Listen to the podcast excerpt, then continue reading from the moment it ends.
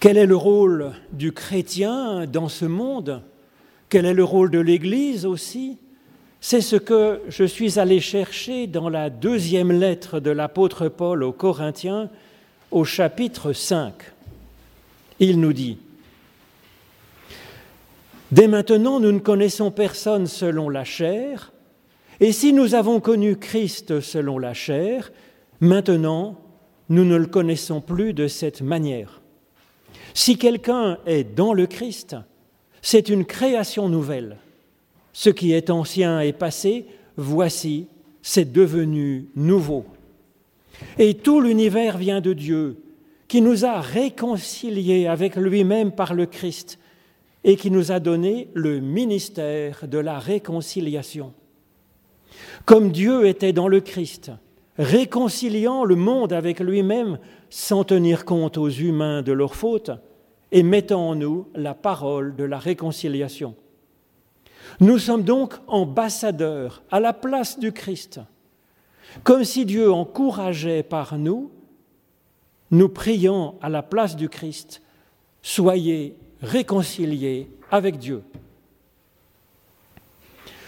Ô Éternel, par l'étude de nos écritures anciennes, ouvre-nous maintenant à ton souffle de vie, au nom de Jésus-Christ.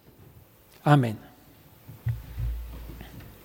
Alors dans ce texte, l'apôtre Paul nous dit que Dieu nous demande un, service, ou une toute petite chose, juste de poursuivre le travail du Christ à sa place, de sauver le monde. Et pour cela, Dieu nous nomme son ambassadeur ou son ambassadrice. Nous sommes chargés du ministère de la réconciliation. Telle est donc notre mission particulière en tant que chrétiens dans ce monde.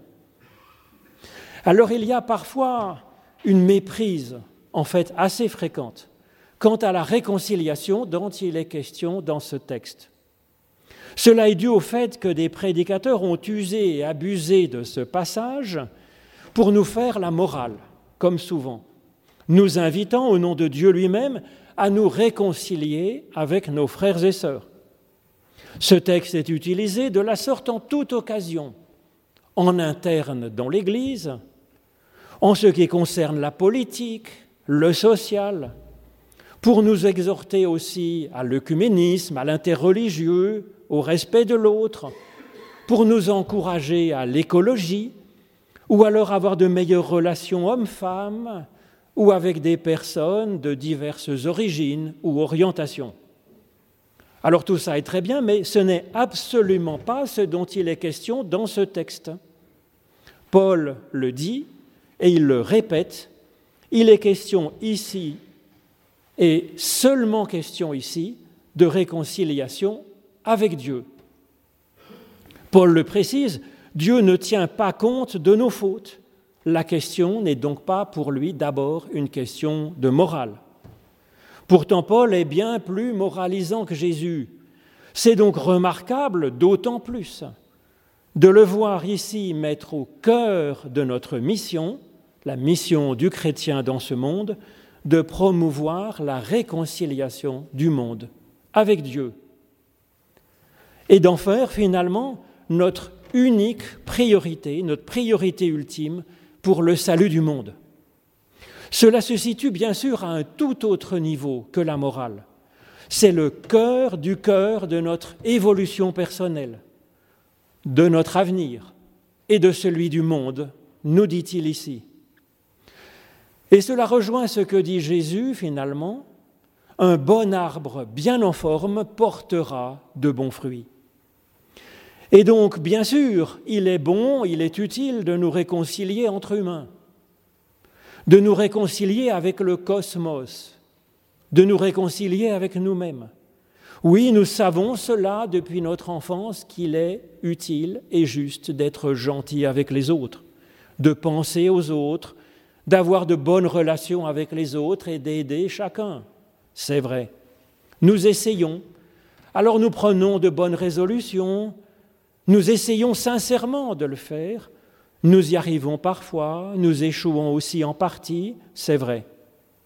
Alors comment nous domestiquer, comment nous améliorer, comment civiliser ce monde, l'humanité? Et Paul le dit et le répète, la solution, la question, c'est la réconciliation du monde avec Dieu. Le reste suivra. C'est la clé, c'est la source, c'est la fondation sur laquelle nous pourrons ensuite construire librement, de la plus belle des façons, de toute façon, selon notre propre inspiration. Cela sera une belle et une utile et une solide construction c'est ce que nous dit Jésus dans cette célèbre parabole de la maison sur le roc ou de la maison sur le sable. L'essentiel, c'est la fondation. Ensuite, nous sommes bien capables de faire du solide.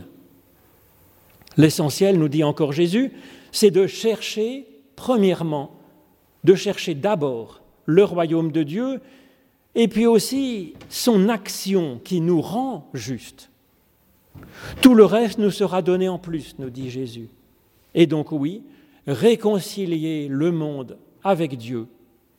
Peut-être qu'aujourd'hui, cette tâche est plus urgente, plus importante, plus essentielle que jamais. Le salut de ce monde que Dieu aime, le salut de ses habitants que Dieu chérit, ce salut passe par le soin de l'arbre et de ses racines. Ensuite arriveront de bons fruits. La réconciliation du monde avec Dieu est un chantier immense, bien entendu. Le monde, le monde entier. Alors c'est un projet en cours, comme l'indiquent les temps des verbes qui sont dans le verset 19. Dieu a déjà commencé à travailler à ce projet en Jésus-Christ. Et il y travaille encore en Christ. Et donc il compte pour nous qui avons déjà un petit peu été touchés par le Christ, par ce qu'il a vécu, par ce qu'il a apporté. Cela fait que nous avons été nous-mêmes, aussi peu que ce soit, réconciliés avec Dieu. En tout cas, là aussi, c'est un travail en cours. Là aussi, je crois, dans cette question de réconcilier le monde avec Dieu, il y a un malentendu une distorsion qui a fait un mal immense à notre foi. Il a parfois été prêché que Christ avait réconcilié Dieu avec nous en payant de sa vie sur la croix pour que Dieu puisse nous pardonner. Un Dieu qui aurait été d'abord obligé de nous être un peu hostile à nous qui sommes si horriblement pécheurs. Je parle pour moi, pour vous, je ne sais pas. Et donc, finalement, Jésus aurait été comme une sorte de héros gentil pour convaincre un Dieu méchant. C'est l'inverse qui est écrit ici. Dieu n'a jamais eu besoin de se réconcilier avec nous. Au contraire, nous dit Paul, dès les origines, Dieu est à l'initiative d'aller vers nous pour nous appeler à nous réconcilier avec lui, Dieu. C'est là que ça coince. C'est en nous tous, en chacun de nous. Et donc le problème n'a jamais été Dieu. Cette théorie que le Christ nous sauve d'un Dieu qui aurait pu nous rejeter, cela tient plus du mythe grec de Prométhée, qui a souvent été comparé avec Jésus. Vous savez, cette histoire du titan bienveillant pour les humains au temps où l'on pensait que les dieux étaient méchants. Prométhée vole donc aux dieux cette bénédiction qu'est le feu, afin d'aider les humains à vivre en ce monde. Cela vaut à Prométhée d'être puni d'un supplice éternel par Zeus, qui voulait réserver ce privilège aux immortels. Dans cette histoire, nous avons donc un héros gentil qui aide les humains contre la vie d'un Dieu méchant. Christ, au contraire, révèle que Dieu est bon et a toujours été bon. C'est ce que Paul ici rappelle en quelques mots. Dieu créant le monde, Dieu étant à l'origine de tout ce qui est bon, Dieu radicalement bienveillant pour les humains, ne s'arrêtant pas à la faiblesse de leur chair, ne tenant pas compte de leurs fautes. En Christ, nous dit Paul, c'est l'amour de ce Dieu bon qui nous touche, qui nous rejoint, qui nous presse. Et c'est par amour que Dieu a soif que les humains soient réconciliés avec lui. Ce qui n'est pas une mince affaire, évidemment. C'est pour cette tâche délicate que Dieu a aujourd'hui besoin de nous. C'est notre mission de chrétien. C'est notre mission en tant qu'Église. Ce n'est pas de faire la morale aux gens, ce n'est pas de les endoctriner, ce n'est pas de les juger, ce n'est pas de créer un club sympa, c'est d'encourager qui nous pourrons d'être réconciliés avec Dieu. Point barre. Alors est-ce que c'est facile? C'est vrai. C'est vrai que ce n'est pas facile.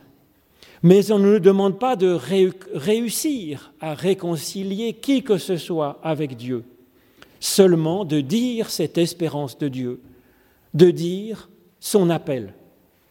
Le reste ne nous appartient pas. C'est Dieu qui est le sujet de tous les verbes réconciliés de ce texte.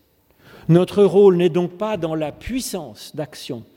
Nous ne sommes pas nommés général d'une armée. Nous sommes nommés ambassadeurs de Dieu. Et Paul précise, ambassadeurs comme si Dieu encourageait par nous, priant à la place du Christ, soyez réconciliés avec Dieu. Alors bien sûr, ça sera à notre mesure, à notre façon. C'est à nous de sentir le moment juste, le kairos. Et c'est à nous de sentir vers qui, qui nous est confié et comment nous allons pouvoir lui transmettre cet appel. Notre premier rôle, c'est d'encourager les gens, nous dit Paul dans cette phrase. C'est plutôt sympa comme mission, en fait participer à leur épanouissement, leur morale, leur, euh, peut-être aussi leur santé, comme le faisait Jésus. Le second volet de notre ambassade est plus délicat, bien entendu. Comment les encourager à la place du Christ à être réconciliés avec Dieu? Alors merci à Dieu pour sa confiance, mais en sommes-nous capables de savoir comment faire avec délicatesse, respect, justesse? Eh bien oui, certainement.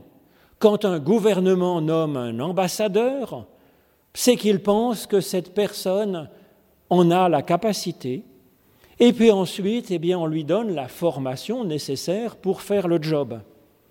C'est ce que Paul développe en partant de notre Genèse.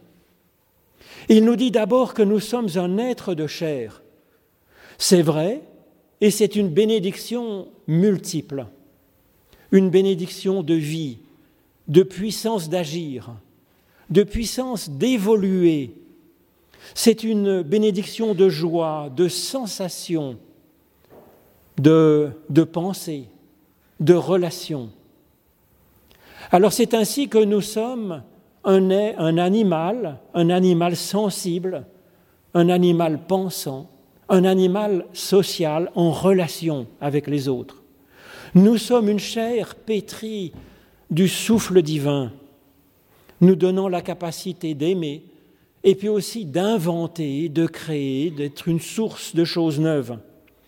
Tout cela fait donc partie de nos compétences qui nous sont données par Dieu, que nous avons déjà. Et ce n'est pas tout.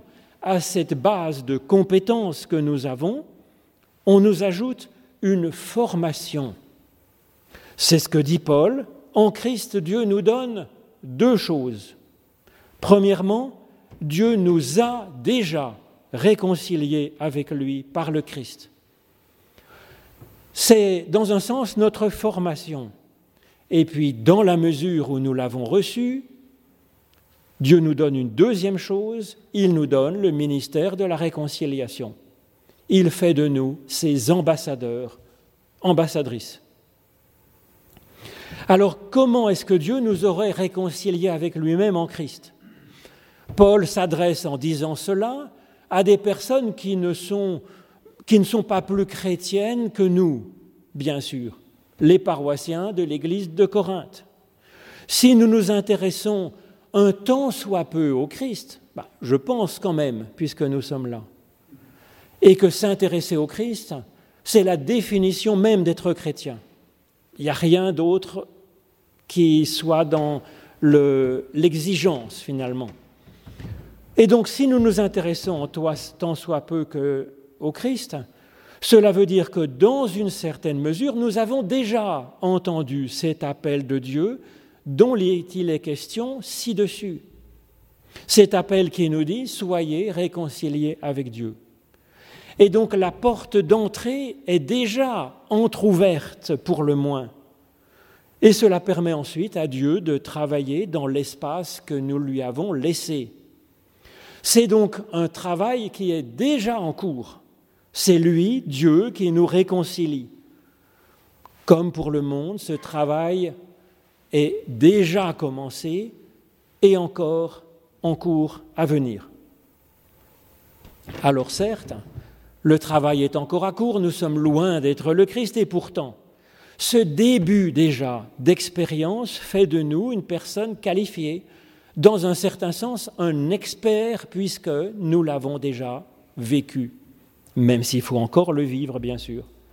Et donc nous connaissons quelque chose de ce geste intime, personnel, qui consiste à s'ouvrir à cet appel de Dieu, à le chercher, à lui faire confiance un peu pour ce travail de réconciliation de nous-mêmes avec lui. Ensuite, puisque nous nous intéressons au Christ, nous sommes à bonne école, avec ces paroles qui, qui nous font nous interroger, avec ces gestes inspirants qui sont cohérents avec ces paroles. Nous le voyons par exemple parler de Dieu cherchant l'humain comme un berger cherche par amour même la plus perdue des brebis perdues. Et puis Jésus vit en cohérence avec cela, effectivement, en cohérence avec cette théologie qu'il exprime. Et de voir Jésus parler et agir, cela nous aide, cela fait tomber des barrières et des peurs qui contrariaient la force de réconciliation que Dieu développe en notre faveur, à l'intérieur de nous-mêmes.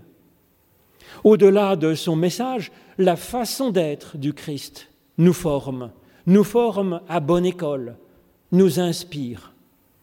Ensuite, oui, nous ne sommes pas le Christ, d'accord, mais nous le sommes assez pour être, à notre manière, dès aujourd'hui, nommé ministre de la réconciliation avec Dieu et son ambassadeur. Mais quoi, Dieu aurait-il besoin de nous pour euh, transmettre cet appel? N'est-il pas Dieu? Ben, Oui et non, oui. Dieu appelle de multiples façons toute personne. Certaines personnes y sont plus ou moins sensibles naturellement à cet appel de Dieu. Cela, cette sensibilité à l'appel de Dieu existe dans toutes les cultures depuis que l'humain n'est pas seulement une sorte de cousin du singe. Bien plus de personnes qu'on ne pense sont touchées par cet appel de Dieu, comme le dit Jean dans sa première lettre, quiconque aime est né de Dieu et connaît Dieu. C'est donc que cette personne qui peut-être pense être athée, a été rejointe, a été touchée par Dieu au plus profond d'elle-même, dans sa conscience, dans son cœur, si ce n'est donc par sa pensée. Dieu cherche à toucher chacun de l'intérieur. Seulement cette réconciliation de Dieu est tissée de, de multiples connexions, car nous sommes un être complexe et Dieu est une réalité infiniment complexe. Et donc pour tisser cette réconciliation, chacun a besoin de toute façon des encouragements d'autres personnes vivant dans la chair comme elles-mêmes, pour nous transmettre cet appel de Dieu, ces encouragements, cette prière que Dieu nous adresse personnellement, soyez, sois personnellement, toi, réconcilié avec Dieu. Alors bien sûr, la tâche est immense, il est question de l'humanité entière. Et alors, cette tâche, elle est au profit de chaque personne. Et aussi, c'est au profit du monde entier, de ce monde que Dieu aime et de ses habitants que Dieu chérit. Ah, que se lèvent aujourd'hui des ambassadeurs, des ambassadrices, ministres de la réconciliation. Amen.